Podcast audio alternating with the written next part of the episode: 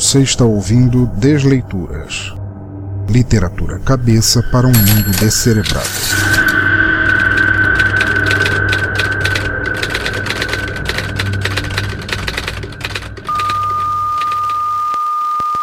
This message is a broadcast from the Civil Defense Network. Due to the recent outbreak of the unidentified virus, the government has declared a state of emergency and has raised the danger level to DEFCON 6. The authorities are warning all civilians to take defensive action to protect themselves.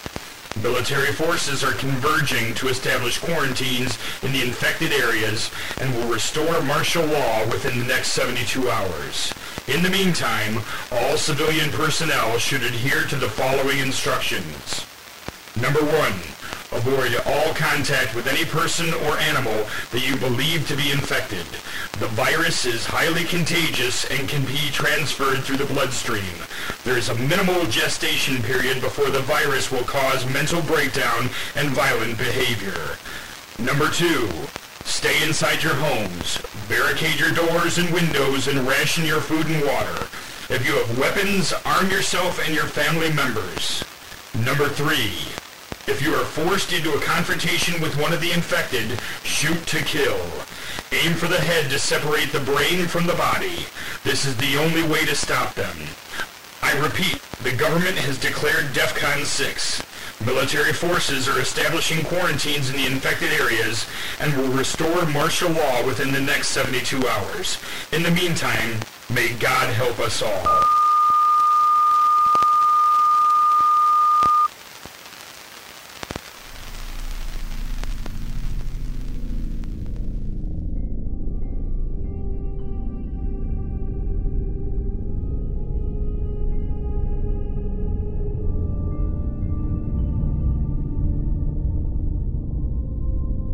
Olá, amigos, e bem-vindos novamente ao Desleituras, nosso podcast de narração de contos, histórias, poemas e textos com textura datada, pixels aparecendo e um climão de opressão e perigo que não se perde jamais. A cada novo episódio, vocês conhecerão um autor ou autora e seu trabalho escolhido, partilhado neste podcast de maneira não comercial, ajudando a divulgar e incentivar literatura por outros meios que não apenas o impresso. Antes de apresentar o autor e sua obra neste episódio, quero apenas deixar alguns recados rápidos para depois começarmos sem mais impedimentos. Bem rápido mesmo. O primeiro é para dizer que vocês podem ajudar e muito o Teatro Escuro do Pensador Louco a continuar produzindo podcasts. Seja por meio do Padrinho ou do PagSeguro, vocês podem fazer doações únicas ou mensais e com isso garantir, de acordo com a meta, a periodicidade dos podcasts.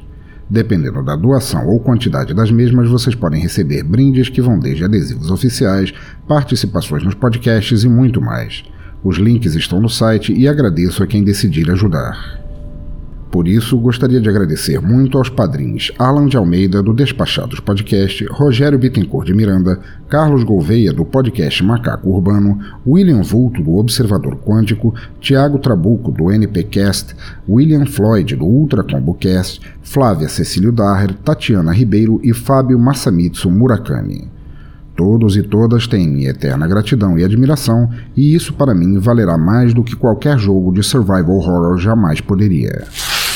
O segundo recado é para lembrar que minha série de e-books estranhos, chamada Receitas de Insônia, continua bombando e vocês não perdem por dar uma conferida. Cada conto custa meros R$ reais pelo PagSeguro e ao comprar vocês o receberão por e-mail nos formatos MOB, EPUB e PDF. Até agora já saíram Desejo da Nação, Spoiler e Joana Ninguém. O quarto volume seria Exu Punk, mas este está levando mais tempo do que o normal para ficar pronto, por causa da pesquisa e falta de tempo para fazer a mesma de forma a fazer parecer que eu entendo do assunto. Mas Sacos de Carne, minha versão para uma história de body horror inspirada em David Cronenberg, está quase pronta e deve sair em breve. Espero que continuem gostando, apoiem autores autopublicados. O terceiro e último recado é para lembrar que, se quiserem deixar seus comentários ou críticas sobre este ou outros episódios, deixem aqui mesmo nos comentários do post, no Twitter em arroba Pensador Louco, na fanpage facebook.com barra Teatro Escuro do Pensador Louco, no Google Plus em google.com barra Sinal Demais Pensador Louco ou pelo e-mail pensadorlouco.gmail.com. Seus comentários serão lidos e respondidos no próximo Desleituras com a devida honra. O quarto e último é para lembrar que nosso grupo do Telegram continua crescendo e só você não está lá ainda. Trocando ideias sobre cultura, música, tecnologia e como abrir cadeados de celas de contenção, venha fazer parte do hospício e não se arrependerá. O link está no post, mas se quiserem é só digitar telegram.me barra pensadores loucos para fazer parte dessa turma do barulho que apronta altas confusões. Voltando ao cerne deste episódio, ele será um pouco diferente do que venho fazendo até agora, e por isso ele acabou saindo reto logo depois do Desleituras 27. Normalmente, todos os episódios aqui no Teatro Escuro são intercalados, um som no caixão, um Desleituras e por aí vai, mas não desta vez. A questão é que eu sou fã há tempos do fabuloso e épico Ultra Combo Cast, um podcast de games tão bom que me conquistou de primeira, e olha que eu nem sou gamer. Pois bem, fui convidado pelos integrantes do Ultra Combo Cast Mr. Luca e Floyd a criar um conto que seguisse os seguintes temas. 1. Um, que fosse inspirado em algum jogo. 2. Um no qual eles interpretassem os personagens. 3. Um no qual eles teriam um destino igualmente engraçado, trágico e sangrento, como nos filmes trash dos anos 80. A esse caldeirão desafiador foi aderida a presença de Léo Oliveira, grande baixista e responsável pelo apaixonante podcast musical Fermata Podcast, mais dois convidados, um monte de zumbis sedentos por carne humana renderizada e pronto. Os portais da loucura foram abertos de vez. De maneira alguma eu deixaria de aceitar essa proposta. Então, fizemos o trabalho com honra e dedicação e ele saiu como um double feature, tanto no Ultra Combo Cast quanto aqui o deles saiu na quarta-feira, dia 15. O link está aí no post e recomendo a todos que conheçam o trabalho incrível que eles fazem lá, resenhando e falando de games de maneira que até quem não faz muita parte desse mundo se sente compelido a ouvir. Celebrem o Ultra Combo Cast, conheçam o Fermata Podcast, assinem os feeds deles que não se arrependerão, mesmo depois que a biologia já tiver consumido seus corpos ressecados e sem vida. Mas acho que já podemos considerar como feita a nossa introdução eu sou o Pensador Louco e nossa desleitura começa agora.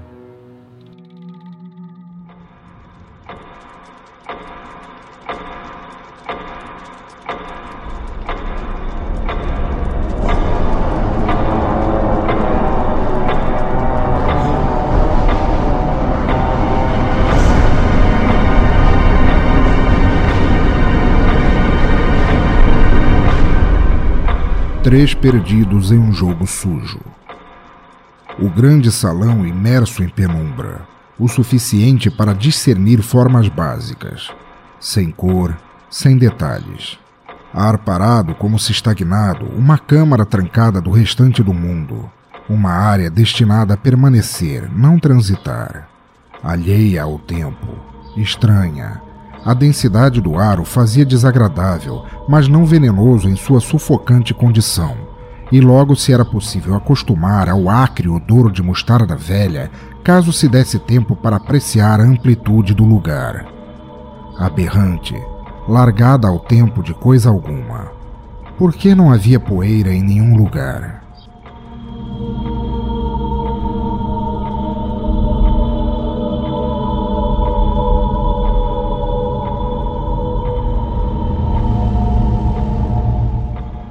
Primeiro visitante não necessariamente chegou à sala quanto foi atirado para ela.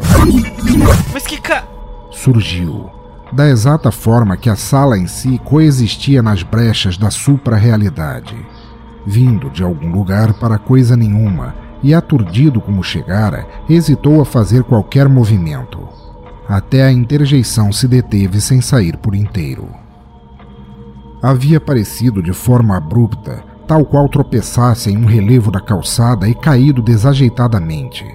Levara uma mão à frente do rosto para salvaguardar a pancada com o chão, outra estendida à frente de forma a diminuir o impacto.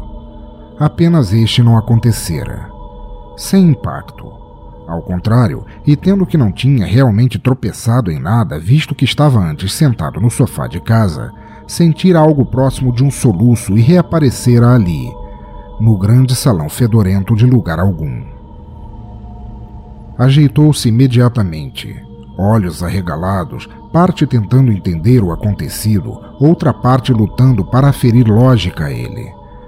Não havia qualquer chance para ambos. Girou nos calcanhares buscando uma maneira de entender o lugar em volta, olhos se apertando na busca de focalizar detalhes que lhe dessem alguma pista. Nada. Ah, onde é que eu tô? Tem alguém aí? Oi. Esperou ainda alguns minutos na esperança de ter uma ou mais de suas perguntas respondidas. Porém, inquieto como sempre fora, logo desistiu e pensou em algo mais proativo para melhorar a situação.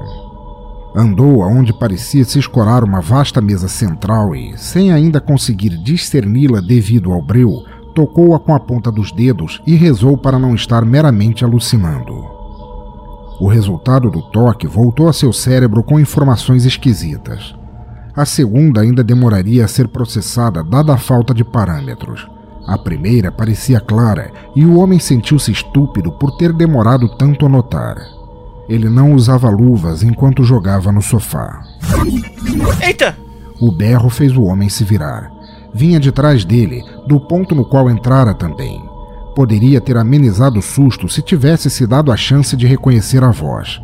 Na falta desta, soltou um soluço fino que não admitiria nunca ter saído da própria garganta. Floyd? Perguntou incrédulo, ao notar as formas assustadiças do mais novo recém-chegado. É você? Mr. Luca? Que inferno! Eu tô tentando sonhar com atrizes pornô e é isso que eu ganho. Me dá um tapa na cara pra eu acordar e assim que puder eu te devolvo. Não, você não tá dormindo, cara. Respondeu. Os balbúcios oníricos do amigo o irritaram ao ponto de esquecer o absurdo da situação. Andou para perto dele. Antes que você fale qualquer coisa, eu não, também não tenho a menor ideia de que lugar é esse. Ou como eu vim parar aqui. Eu tava jogando Dead Space, largadão no sofá. E aí eu espirrei e quando abri os olhos eu vim parar aqui. Bons tempos quando a gente jogava. Lembra daquela vez que. Acorda! Foca na treta aqui. Eu surjo nessa sala e depois você aparece do nada e fica lembrando de gameplay. Isso não é real, cara. Não pode ser. Tem que ter outra explicação. Qual é a chance da gente compartilhar o mesmo sonho seu? É, porque se for é culpa sua. Eu tava bem acordado e eu preferia continuar. Olha, mano, parece bem real pra mim. Disse o outro, cortando o início de um monólogo sem prazo de terminar. Tocou uma parede próxima e fez uma careta. Vem cá, isso tudo aqui não te parece texturizado demais, não? Saca só, chega a dar pra sentir o serrilhado nas bordas. Claro que não. Eu. Desta vez, Mr. Luca interrompeu a si mesmo. Eu tô até com medo de perguntar, mas no dia a dia você dorme de touca? William Floyd chegou a levar os dedos ao topo da cabeça. Contudo, um novo ruído no salão deteve sua mão na metade do caminho. Braços esticados, como se esperando deter o atacante rumo à finalização, mais um visitante surgiu do nada. Léo! Gritaram juntos os primeiros. Ah, não, até você! Mr. Luca? Floyd? Eu tava andando na calçada ainda agora. Cortei caminho por um terreno demolido e quando pisquei forte tudo ficou escuro. Respondeu Léo Oliveira. Que lugar é esse? Agora eu pirei o cabeção de vez.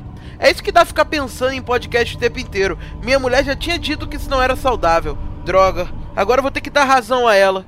Será que vocês podem parar com essa cara de quem tá fuçando Wikipedia e me dizer o que que tá rolando? Que fedor é isso aqui? Em tópicos, eu, sofá e game. Ele, sonhos frustrados. E no estalo, nós dois aqui. Acho que isso cobre tudo. Eu tenho que estar alucinando. Sabia que eu não deveria ter tomado aquele energético anteontem. Tem que ser flashback. E agora eu tô preso no limbo do fígado psicodélico com vocês dois aí brincando de cos pobre. Bem bonito da tua parte. Como se usar ombreiras externas fosse muito estiloso hoje em dia. Reclamou Floyd. Ombrei? Pessoal, Cortou o Mr. Luca. Removera sua própria boina e tentava olhá-la de perto. Fala, Welma. Retrucou Oliveira com sarcasmo. O outro ignorou e seguiu em sua descoberta. tem um troço escrito aqui. Não tem relevo, mas com certeza são letras. Eu preciso de luz. É. Tateia aí, tenta. Tenta achar um interruptor. Ou alguém tem um isqueiro? Os outros desataram a procurar.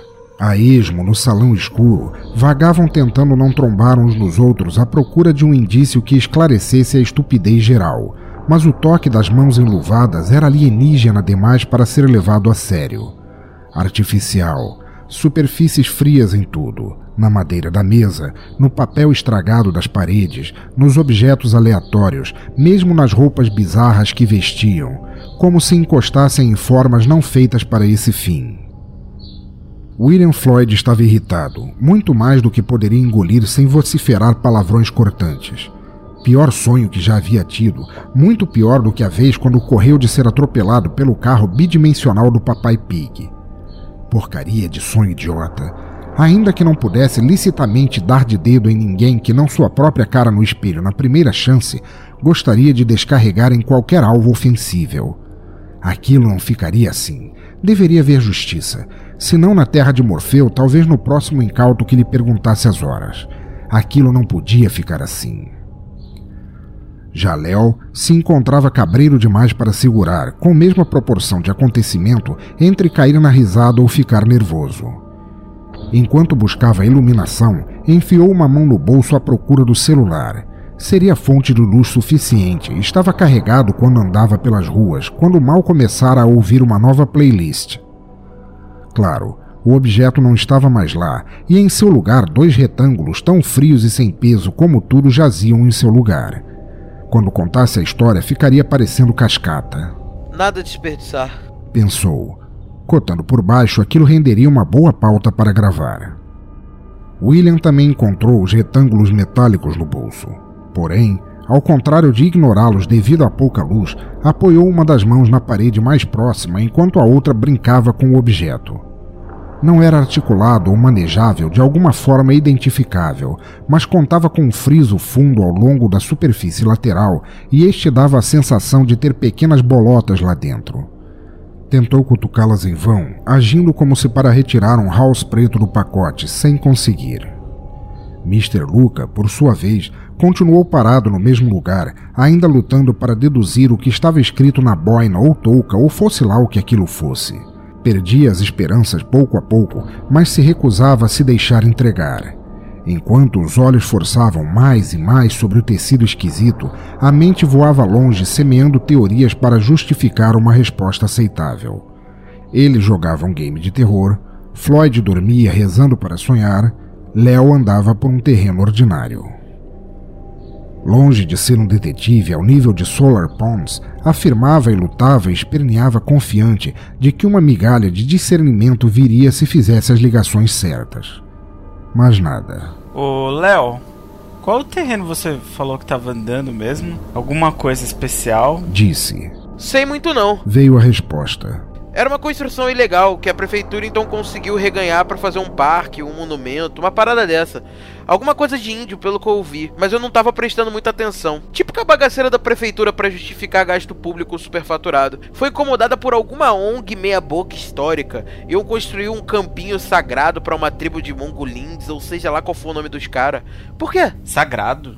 Tipo, igreja de índio? Não, ah, sei lá, é um campo de desova de quando o Brasil era império ainda. Bem no estilo de coisas que ONG corre atrás para preservar. Ahá! O grito veio alto e recheado de satisfação. Floyd achara um interruptor perto de onde apoiava a mão. Agora a gente acha onde. Ei, que foda! Apertou o botão e o grande salão ficou iluminado de um ponto indefinido. O interruptor não tem nada a ver com essa decoração. Olha só, ele é moderno, não? Moderno? Léo foi andando para perto do amigo, olhos varrendo o ambiente suntuoso. Não, moderno não. É como se fosse poroso, hexagonal. que doideira. Vem ver o relevo. É texturizado igualzinho ao vetor datado, cara. Mano, que viagem! Léo Oliveira olhou de perto. Ei, se liga na garrafa, cara. Mão em volta de um gargalo verde opaco pousado em uma mesinha estreita de gaveta única, tentando movê-lo. Tá grudada, não consigo mexer nem com força. Puta que pariu, puta que pariu, puta que pariu. Os outros dois largaram cada um o interruptor e a garrafa imovível e se viraram para Luca, que tinha os olhos muito arregalados. Ainda mantinha a boina em mãos e a olhava sem piscar. Ele mesmo estava diferente do que os amigos se recordavam. Mais à distância no salão, Dava a impressão de estar fora de foco, como se feito em pixels e perdendo definição por ficar mais ao fundo. Floyd e Léo se detiveram admirando a distorção visual. Mano, tamo ferrado. Vem pra cá quase ao mesmo tempo, acompanha aqui comigo um pouco. Eu vidrado num game de horror. O Floyd foi dormir torcendo pelos seus sonhos safados. E o Léo atravessando uma porta de um cemitério indígena. Eu sei onde a gente tá. E eu sei que você precisa se tratar com urgência. Desdenhou William Floyd com um suspiro. Não, me ouve. Os dois, presta atenção. Ó, as camisas azul acinzentadas, as calças cheias de bolso, as ombreiras que não servem pra nada. Viram? Agora tirem a boina de vocês e olhem pra ela, vai. Ambos obedeceram, hesitantes. Bem acima de um círculo tosco com três estrelas amarelas e dizeres mal escritos pela baixa definição, uma sigla. Bateu em seus cérebros como uma locomotiva sem freios. S-T-A-R-S. Stars. Cara! Léo mal sabia para onde olhar primeiro. Se para a boina, as roupas temáticas dos amigos, ou se para constatar que também as vestia. Voltou a levar a mão ao bolso e esta voltou segurando um dos retângulos. Era um municiador carregado. Não pode, cara, não pode, não pode, meu. Floyd lutava entre neurônios e verdades absolutas, brigava com unhas e dentes para encontrar alguma maneira de refutar o argumento idiota de Luca, o ambiente imbecil no qual estavam, as roupas infelizes que usava. Mas perdia a luta a cada nova investida. E isso nem é tudo. Léo estava muito impressionado, quase gaguejando e olhando para o chão. Se liga no desenho aqui no piso. Abaixo de todos, no grande, mal cheiroso e circular salão, começando na mesa central e se estendendo em todas as direções, a textura duvidosa do fundo marcava o que se assemelhava a um imenso guarda-chuva aberto. Cores espaçadas e repetidas de branco e vermelho. Teriam começado a suar ali mesmo, se pudessem. Claro que não podiam. Olhavam para os arredores. Uma escada se estendia para um mezanino, mas este não levava a nada em específico. Uma larga porta fechada no meio do cenário, um pouco à esquerda de onde estavam. Outra menor, entreaberta, não dava pistas de aonde levaria. Tanta coisa para se ver, em tão baixa resolução que ficaram sem saber o que fazer. A porta grande, tem que ser uma saída. Agilizou Floyd, saiu correndo em sua direção e os amigos o seguiram até lá. Fechada! Desabafou Mr. Luca. Claro que estaria emperrada. Por que não estaria emperrada? Aguenta! Bora tentar nós três juntos! Léo agarrou com força a comprida maçaneta em alça e, com os outros, puxou como se fosse entrada de camarote para o show do Rush. Tá movendo! Vai! Mais um pouco! Tu tá me empurrando pro lado. Assim eu vou perder o equilíbrio, cacete. Vocês estão notando que o futum piorou? Abriu, abriu, abriu. E um longo e apodrecido urro gorgolejante entrou pela brecha.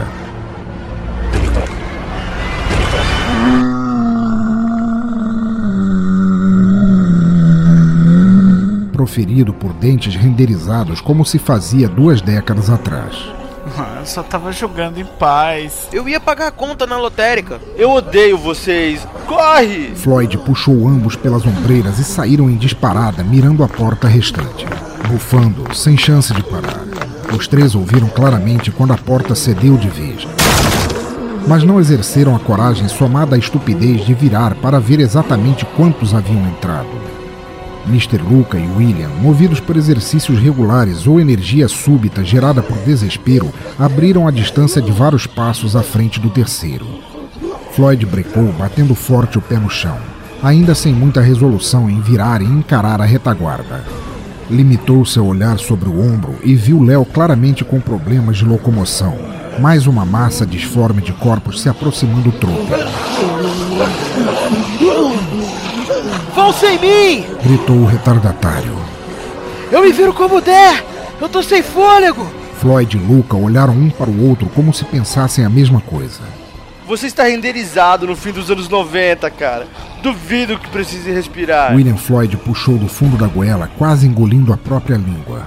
Vai com isso, desgraçado! Léo chegou a fazer uma cara de quem subitamente percebe a realidade e voltou a correr sem impedimentos. O trio finalmente alcançou a porta. Passaram todos ao mesmo tempo sem acidentes. Fecha! Com o quê? Não tem rotina pra isso no game, pô. Fecha com a tua cara, nem que seja! Se eles passarem, nós estamos tudo lascado, cara! Berrou Léo. cara. Você deu uma olhada neles. Qual o tamanho do estrago? Grande bastante para usar seus intestinos como fio dental. Olha só, ainda agora tava numas de Marte e aí agora tá de graça. Marte é o cacete. Eu ia mesmo é fingir de morto e esperar que fossem pra cima de vocês. Mas a sua dica de respiração ajudou a pegar o pique. Você mandou bem. Que bom que acreditou, pô. Admitiu Floyd. Só falei por falar mesmo. Eu tô quase botando os bofe aqui pra fora, cara. Virados de costas para a porta, os fugitivos a escoraram até poderem decidir o próximo rumo. A porta abrira para um corredor com uma parede frente a ela, a qual empurravam com as pernas para impedir a turba de entrar. Grunhidos furiosos mostravam a raiva dos infectados do outro lado.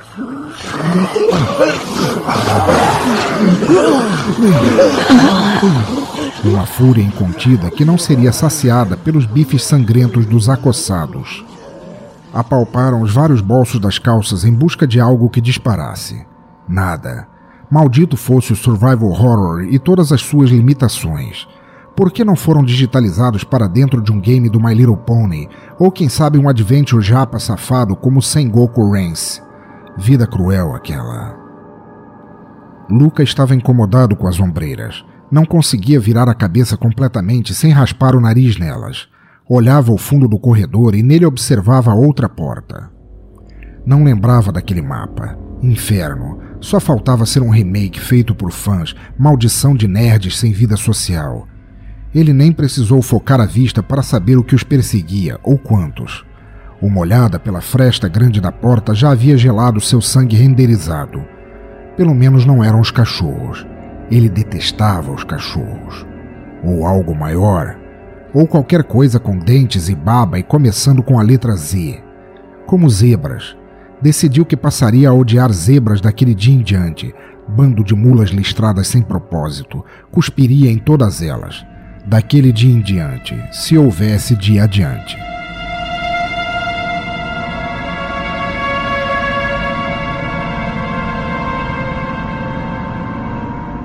Léo sentiu a porta mexer mais do que deveria. Dentro em pouco, a tropa comedora de miolos romperia a barreira. Será que os Beatles se sentiram assim? Acuados enquanto batalhões de grupos lutavam cada qual por seu pedacinho de carne famosa? Suas costas doíam, mas ainda aguentava bem. O cansaço, que não deveria estar ali, mas estava, diminuíra um pouco, ou talvez fosse o despejo de adrenalina turvando sua análise de quão ferrado se encontrava, mas assim que precisasse, voltaria a fazer um roleplay de papaléguas sem medo de ser feliz. Contudo, faltavam formas de contra-atacar. Jogos como aqueles eram famosos por deixar seus jogadores entregues ao cagaço, dependendo da criatividade em resolver puzzles e situações como forma de zerá-los. Entretanto, não eram sádicos a ponto de privar jogadores sequer de uma frigideira dura o bastante para rachar caixas cranianas. Era só questão de encontrar. Floyd olhou para baixo, a fina abertura entre a porta e o chão, e reparou que algo viscoso e nojento escorria por ali. Mortos, vivos, infectados, cadáveres que andam, doentes, o que fossem, esperava que se explodissem todos. Os filhos da puta nem tinham a finesse de não derramar fluidos podres por qualquer coisa. Tivesse em mãos o baixo machadão de Jim Simmons afiado igual uma guinso, os cortaria à francesa e os serviria com azeite a quem quer que os meteu naquela fria. Não comprara a teoria de botequim de Mr. Luca nem por um segundo, mas algo deveria fazer sentido em algum ponto. Nem que fosse só ele sonhando com os outros, um pesadelo sem precedentes.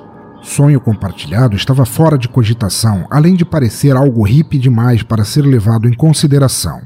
Luca bem poderia ter dormido enquanto jogava, mas Léo dificilmente tinha o perfil de narcoléptico, não cairia dormindo enquanto andava na rua.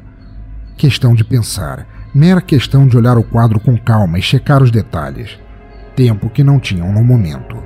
Os urros esfomeados do lado de lá ficaram mais fortes, ou mais altos, ou a porta ficara subitamente mais fina. Gente, fudeu de vez. Se alguém tem um plano, melhor cuspi-lo agora, cara. A porta tá quase rachando. Rosnou William Floyd. Rachou.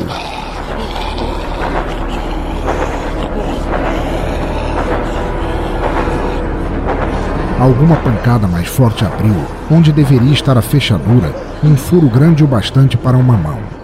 Um dedo com uma unha mal cortada que em algum ponto teve esmalte pink passou por ele. Ao menos não foi o dedo médio, mas o resto da mão veio logo atrás. Larga! Merda! Léo sentiu a mão agarrá-lo na altura do cotovelo e arranhar. Puxou o braço rápido e algumas unhas vieram junto, cravadas na pele. Acho bom a gente achar um mertiolate para ele depressa, cara. Mr. Luca brincou, mas era inútil tentar animar. Precisavam chegar a algum lugar com mais chance de permanência. Faz assim. Vocês correm para aquela porta enquanto eu aguento os fedidos por tempo suficiente para vocês me dizerem se a situação lá é melhor ou não. Disse Léo. Tem certeza? Não, porra! Mas se vocês chegarem lá e forem mastigados que nem um chiclete, eu prefiro assistir daqui. Obrigado. Berrou como se brigasse com eles, mas o acúmulo de ombros contra a porta o deixava desajeitado e seria um jeito melhor de ajudar o grupo. Os dois menearam com a cabeça e partiram em carga. Léo Oliveira se ajeitou como pôde, cobriu a maior parte do que conseguiu com as costas enquanto Floyd e Luca correram para a porta à frente. Parecia mais pesada e segura que a anterior. Chegaram.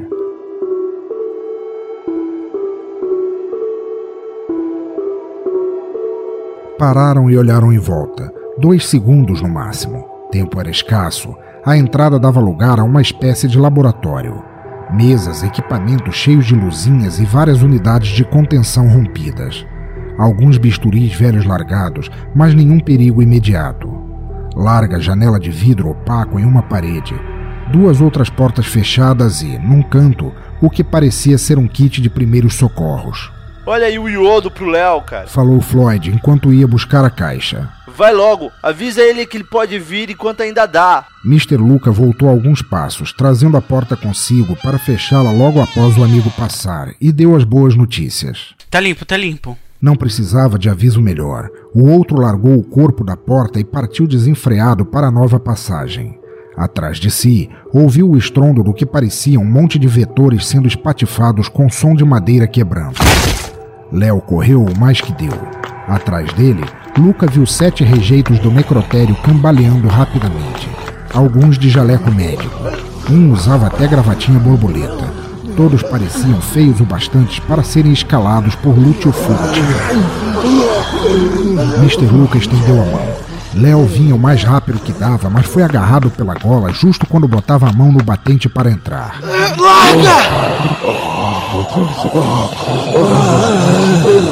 Puxado de volta. Luca agarrou seu braço e, usando a perna na parede interna do laboratório como apoio, tentou puxar o amigo para dentro. Floyd, ajuda! Eles são muito fortes! Tô indo! Os dois agarrados ao amigo, suando pixels no chão pelo esforço. Mais mãos o puxavam de volta, e dentes. Era questão de fazer a matemática. Mouse aí, povo! Deu um tranco com os braços e soltou dos amigos, sendo arrastado novamente ao curto corredor. Os dois restantes gritaram, medo e horror em seus rostos ao verem o amigo transformado em buffet, mastigado como a última picanha do churrasco. Os desmortos sobre seu corpo, rasgando e cortando e puxando entre os dentes mal projetados tiras de músculo como fiapos de manga vermelha. Gulosos os mortos. Um chegou a levantar a cabeça, como se encarando o próximo prato do rodízio. Léo Oliveira ainda conseguiu segurar com ambas as mãos o crânio carcomido de um dos feiosos. Juntou toda a sua força e torceu o mais que pôde, ouvindo um som de batatas fritas estalando e sentindo o corpo cair inerte para o lado. Porém, sabia ser uma batalha perdida. Os dois outros precisavam fechar a porta, era tarde demais para resgatá-lo.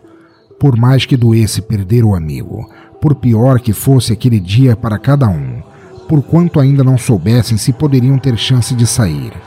Ainda ouviram um último grito de suplício do primeiro deles a cair. A conta! A conta da lotérica vencia hoje! E então acabou.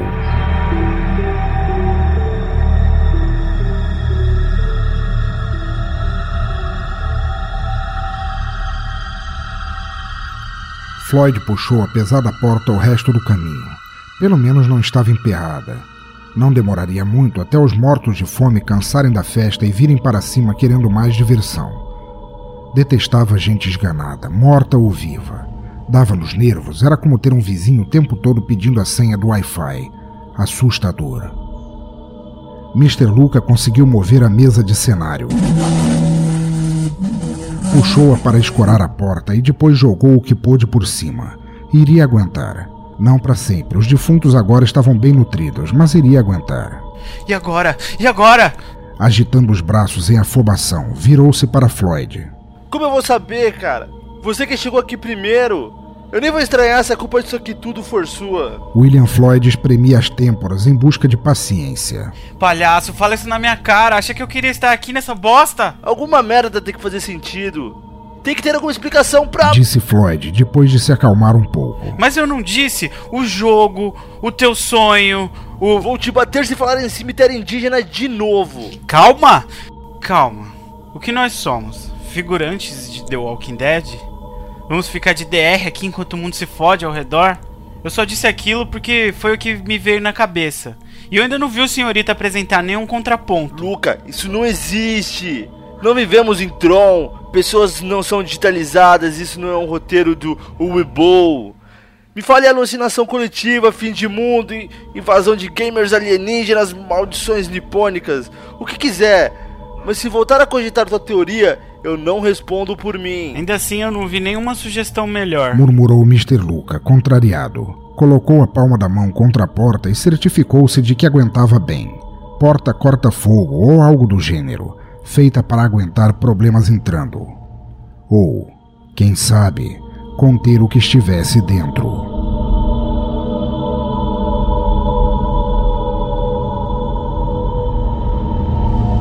De qualquer maneira, cara, ainda não descarta a possibilidade de, por mais imbecil que isso tudo seja, o Léo ter simplesmente voltado para onde ele estava quando morreu. Descartando todas as bobagens, é o que sobra, não é? Vai que todos voltamos assim. Não que eu queira testar para ver se dá certo, mas. E fez um gesto no ar, indicando que não poderia pensar em nada melhor. Foi para perto dos equipamentos e começou a mexer, apertar botões, fingir que se ocupava ou sabia o que fazia.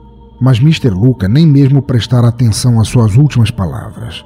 Olhava desconfiado as unidades de contenção estragadas e imaginava o que haviam contido. Eram curiosamente pequenas para os marmanjos cadavéricos que almoçaram Léo. Talvez crianças. Ou animais. Floyd chacoalhou uma máquina e esta estourou em sua mão. Não chegou a machucá-lo, foi mais o susto, mas fez brotar um monte de faíscas e fumaça pessimamente renderizadas. A fumaça não tardou a chegar ao teto e armar os sprinklers contra incêndio, os quais fizeram chover na sala.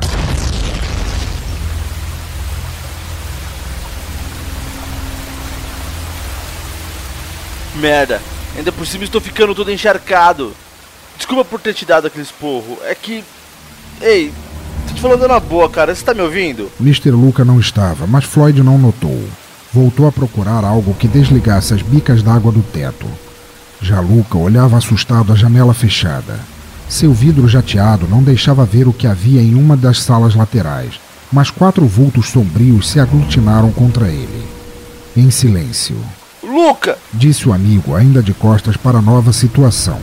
Tá sentindo o cheiro de vira-lata molhado? Aham. Uhum. Floyd virou para ver o que ocorria, no exato instante em que dois Dobermans, um Rottweiler e um Pinscher, todos tão mortos e furiosos quanto os jantadores de Léo, quebraram o vidro e entraram na sala sem pedir licença.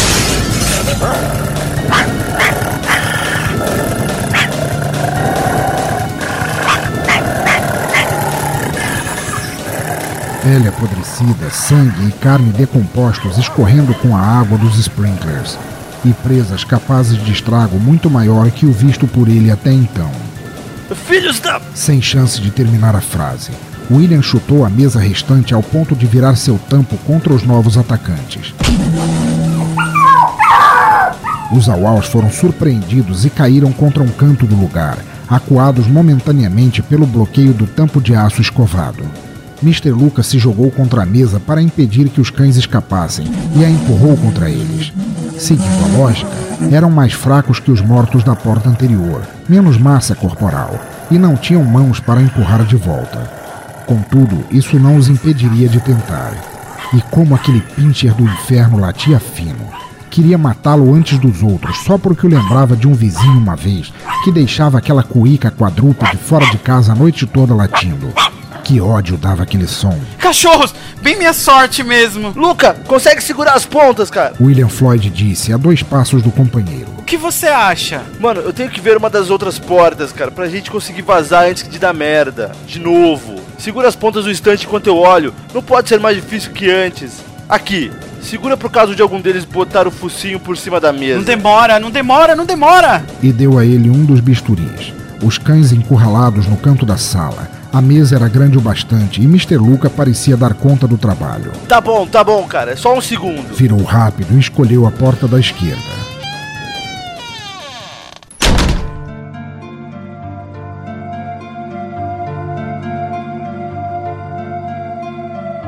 Se lembrava bem do jogo. Por mais que o cenário ou versão fossem diferentes, nenhum ritmo era composto de perigos incessantes. Havia sempre um lugar mais seguro para os jogadores pensarem em como prosseguir. Um ponto de respiro, uma pausa na ação.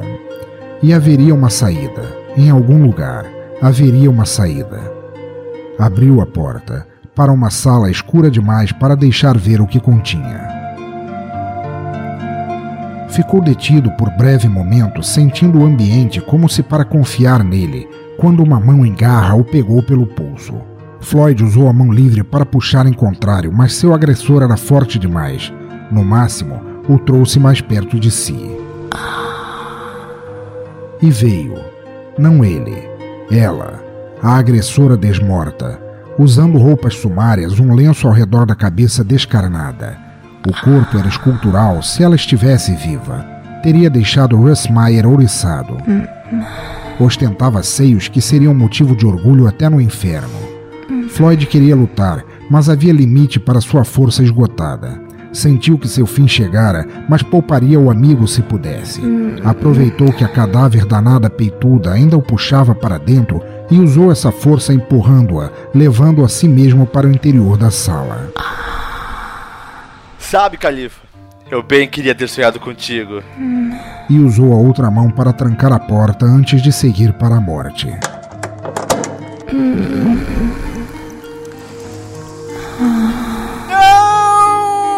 Berrou Mr. Luca ao ver o amigo ir.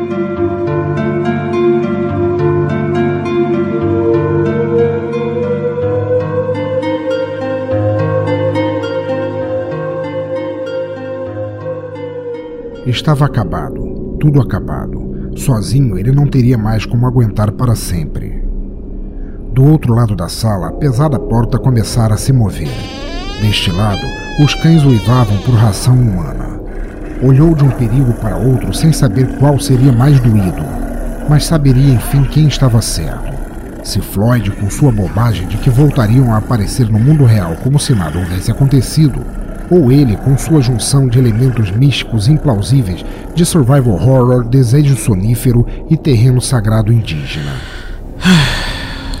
Aguentei firme e forte até o final. Pensou orgulhoso. Há maneiras mais indignas de se morrer. Havia.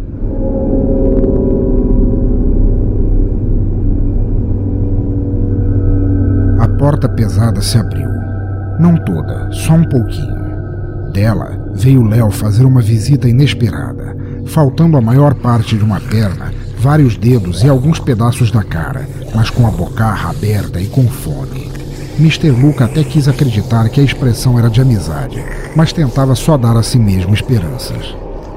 Por sobre a mesa, patas finalmente descobriram pontos de apoio e logo uma fuça podre de Doberman apareceu. Logo viriam as restantes. Talvez menos o Pincher, justo aquele no qual Mr. Luca mais queria meter o bisturi, mas sua morte estava decretada. Qual o sentido de reclamar? Ficasse vivo por tempo suficiente, ainda veria a porta da esquerda escancarar e dela vir Floyd igualmente morto, comido, reanimado e com um sorriso de satisfação nas feições de morto-vivo. Era questão de segundos. Mr. Luca fechou os olhos. Não tinha mais para onde ir a tempo, mas não precisava ficar olhando enquanto era devorado. Então.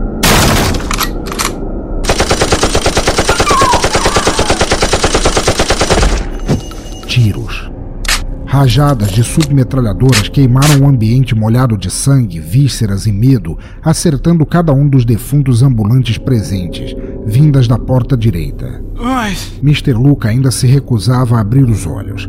Petrificado demais para se mover da posição, não pôde ver quando cada um de seus antagonistas tombou com um tirombaço na cuca. Ouviu mesmo quando a porta esquerda foi aberta num rompante e seu conteúdo alvejado sem piedade ou arrependimento. Escutou cada um dos cães caindo em um ganido gutural, todos os corpos voltando ao estado que seria seu natural, respeitada a ordem biológica das coisas. Relaxou o corpo um pouquinho e abriu os olhos. Antes de ver seus salvadores, a mesa cedeu alguns centímetros e dela veio o pincher amaldiçoado. Luca não pensou duas vezes. Toma! Cravou nele o bisturi e deu um grito de satisfação. É, toma, Satanás! Estava salvo. Estava finalmente salvo. Levantou-se para agradecer, de braços abertos. E levou de resposta um balaço na testa que a deixou vazia como um pastel de feira. Ainda teve curtos segundos para ver quem chegara ao laboratório. Dois soldados da Stars, um casal, vestidos como ele mesmo, porra de ombreiras. Mas.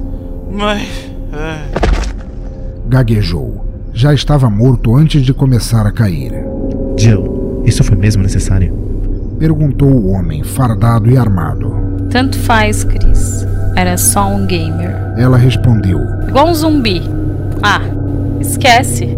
Gamer bom é gamer morto. usando a frase mais B10 a qual pôde pensar.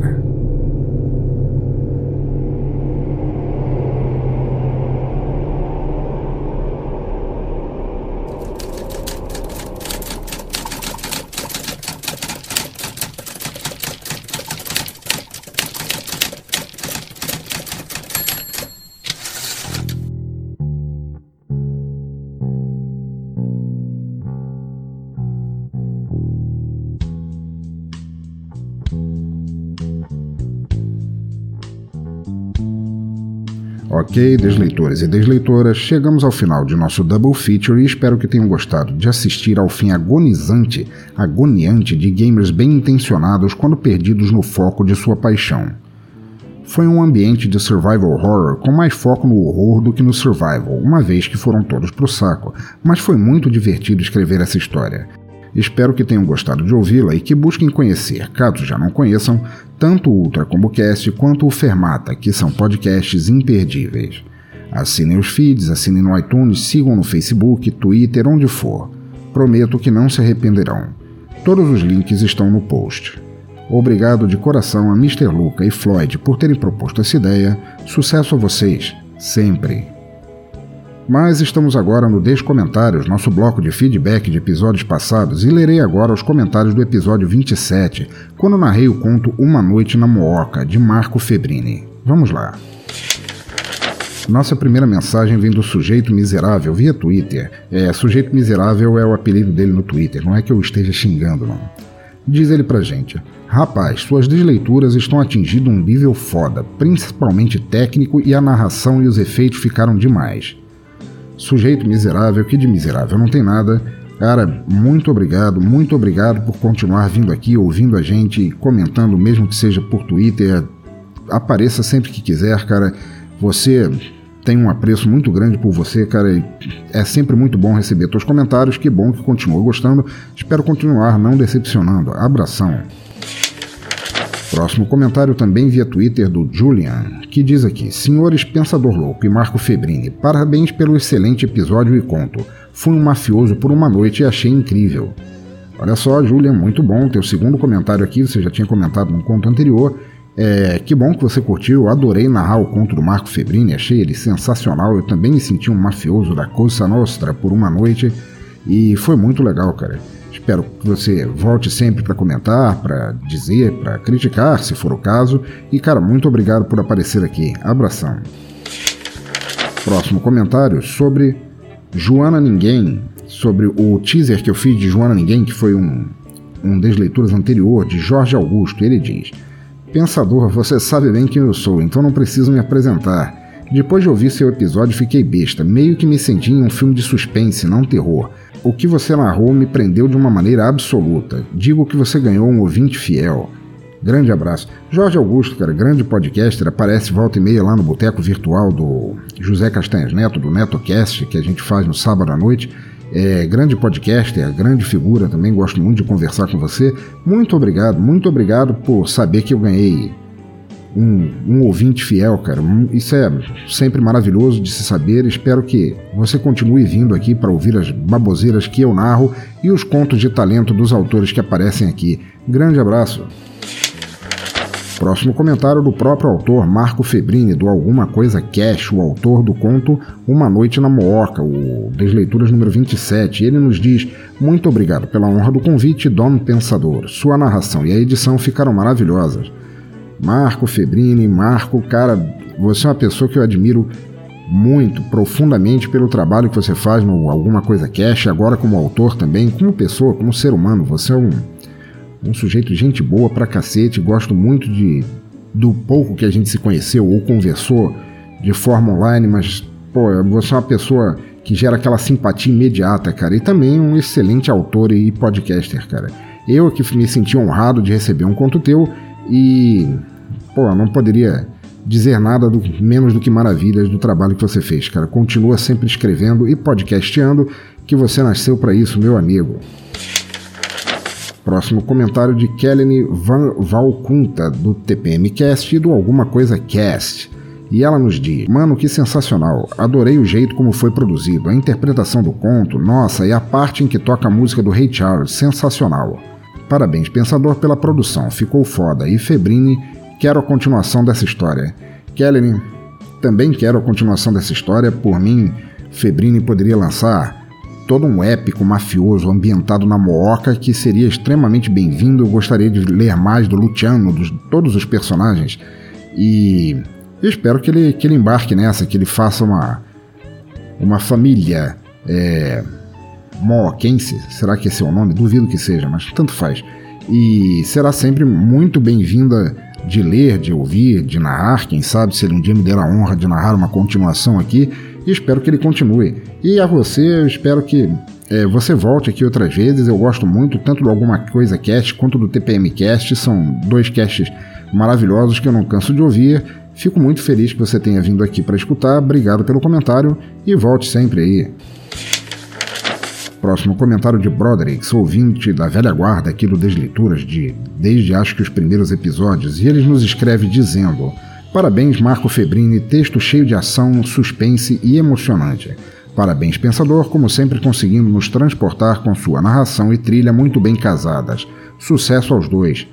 Pois, meu amigo, é, acho que tinha um ou dois episódios que você já não comentava. É muito bom receber um comentário teu aqui de novo. E parabéns a você por ser um ouvinte tão fiel, por estar sempre aqui acompanhando e por ter curtido essa história tão sangrenta e familiar de todo aquele imaginário da máfia que a gente tem de filmes do Mário Puzo e etc. É, e que você tenha gostado de tudo isso. Passa sempre aí, cara. Você é sempre muito mais do que bem-vindo. Próximo comentário do amigo Garcia, que também está sempre lá no Boteco Virtual com a gente no sábado à noite. É um grande amigo, uma figura inteligentíssima, gosto muito de conversar com ele. E ele nos diz: Olá, pensador. Sabe quando você acaba de comer e precisa fumar um cigarro? Talvez seja um doce ou um café, você acabou de comer, não é por fome, é por vontade daquela coisa. Você procura a sensação que te causa. Eu nem tinha comido neste domingo, mas precisava comentar e compartilhar com alguém. E mais do que tudo, precisava de uma música. A música foi Adieu, de Yoko Kano and the Seatbelts, do álbum Blue. Luciano precisava se livrar do medo que sua filha ou sua esposa, de sua filha ou sua esposa terem o mesmo destino da Carmela. Será que ele poderia protegê-las de tal medonho destino? Curiosamente, a máfia apresentada no universo de Marco Febrini tem esse paralelo com o mundo corporativo. Se você quer alçar voo, você tem que se arriscar. Difícil se arriscar quando você tem tanto a perder. Mas se você não se arrisca, vai ficando low profile e você sobrevive, mas passa anos no mesmo lugar.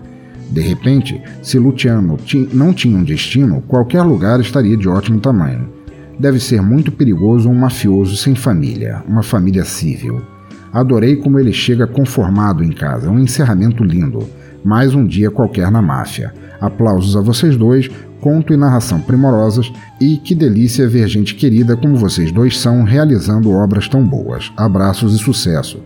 Meu amigo, um comentário maravilhoso, tão detalhista como sempre são teus comentários, cara. Então eu vou responder em partes.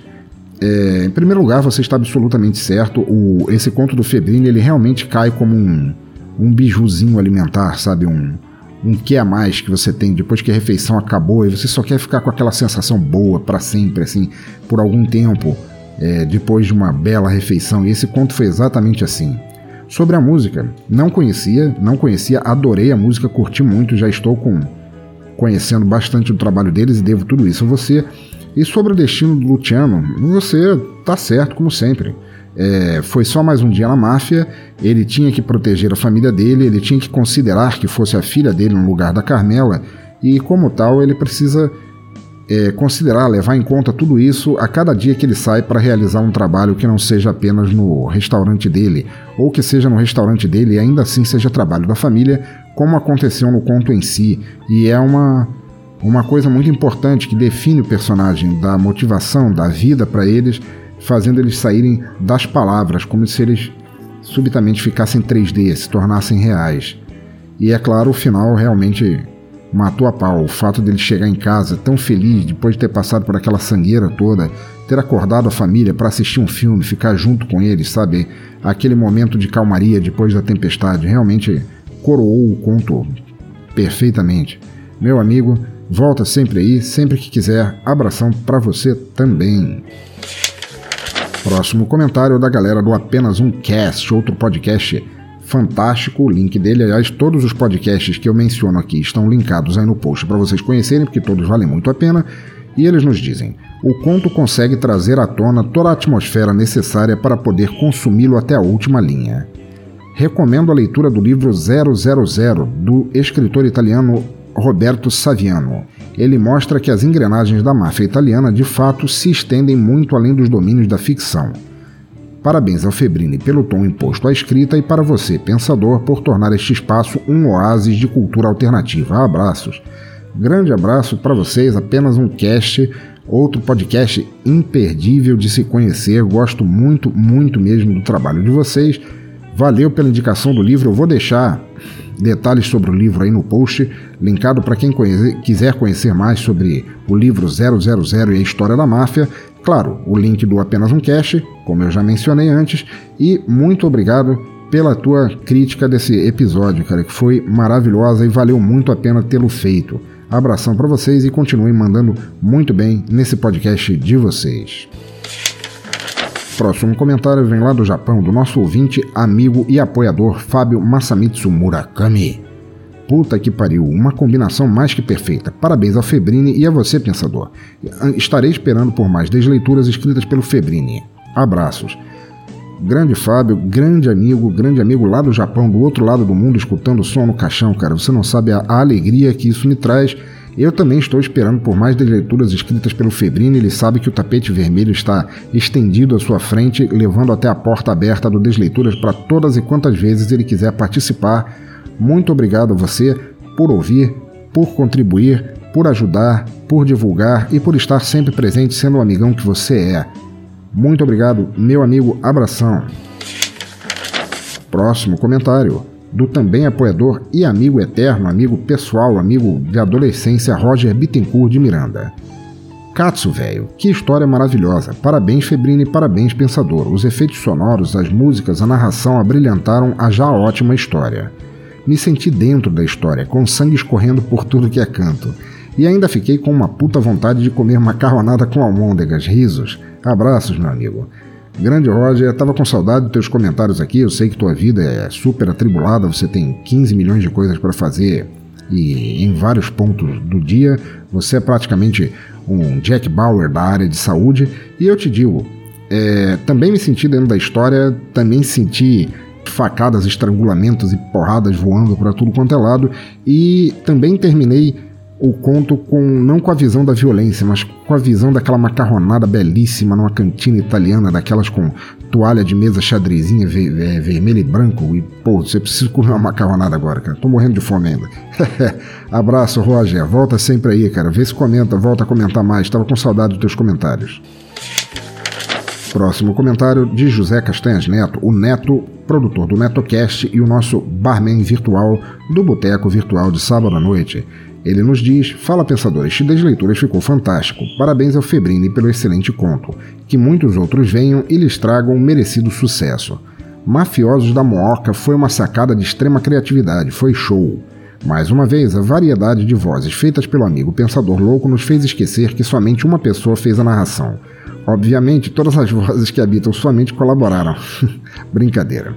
Enfim, cada episódio de seu podcast que chega ao meu agregador é motivo suficiente para dar uma pausa na loucura do meu dia a dia e curtir um pouco da loucura alheia. E saber que não estou endoidando sozinho já serve de consolo. Um grande abraço aos dois amigos e mais uma vez parabéns pelo maravilhoso trabalho de vocês, Neto. José Castanhas Neto, doutor Castanha, doutor comendador, doutor em lei brasileira, que poderia muito bem ser um advogado da máfia, um advogado da família lá da Mooca. Muito obrigado, cara, por fazer esse podcast diário. Isso é uma maratona incansável que você tem, cara. Eu acho que você ainda entra pro Guinness por causa dele, eu não tô brincando. Muito obrigado por ser o, por ter criado o Boteco Virtual, uma coisa que eu não perco todo sábado à noite. E valeu pelo teu comentário, cara. Sempre aí, sempre comentando. Realmente é, foi um conto imperdível, um dos melhores que eu já narrei aqui no, no Desleituras. Eu não me, não me acanho de dizer isso. E quanto ao negócio das vozes, isso é meio questionável. Na verdade, o meu talento como narrador e etc e tal é.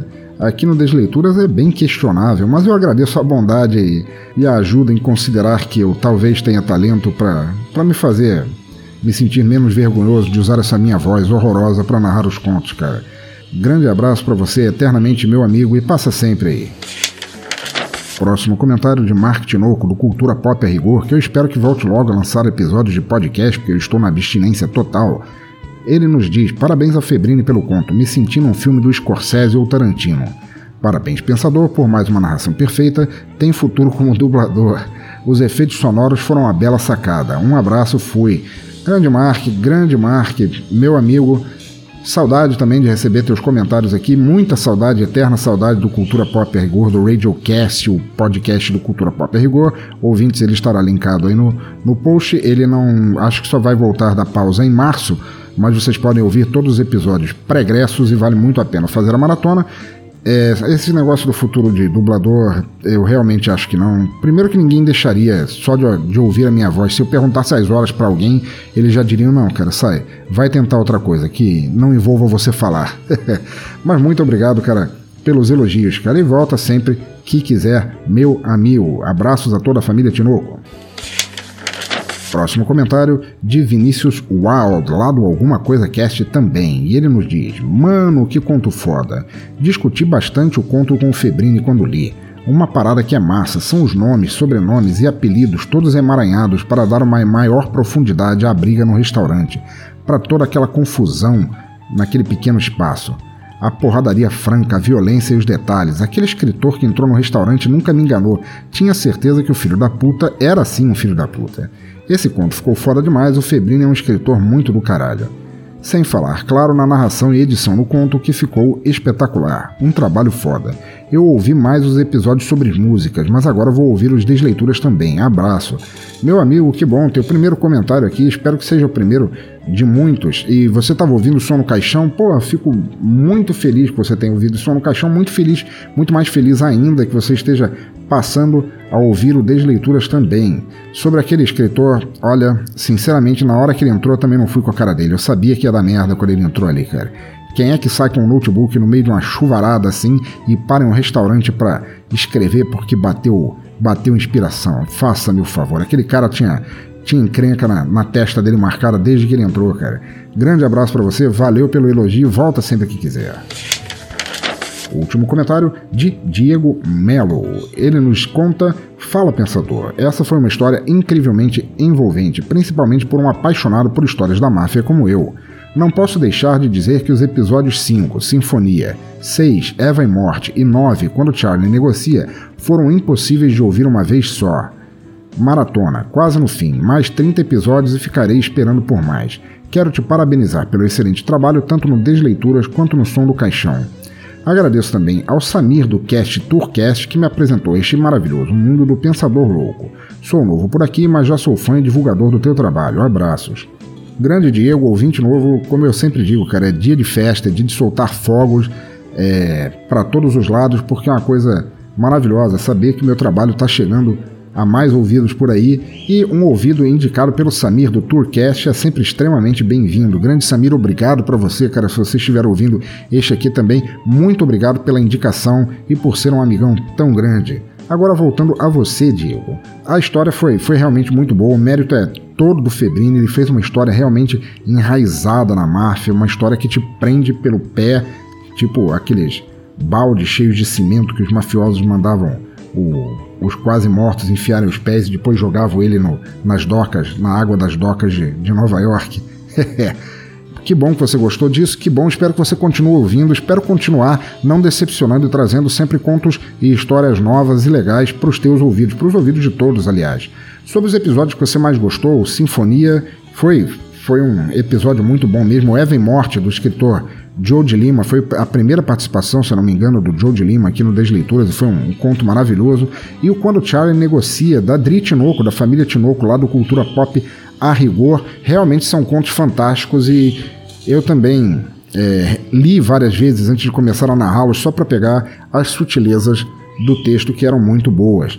Meu amigo, volte sempre aí, comente quantas vezes quiser e der na telha e grande abraço para você.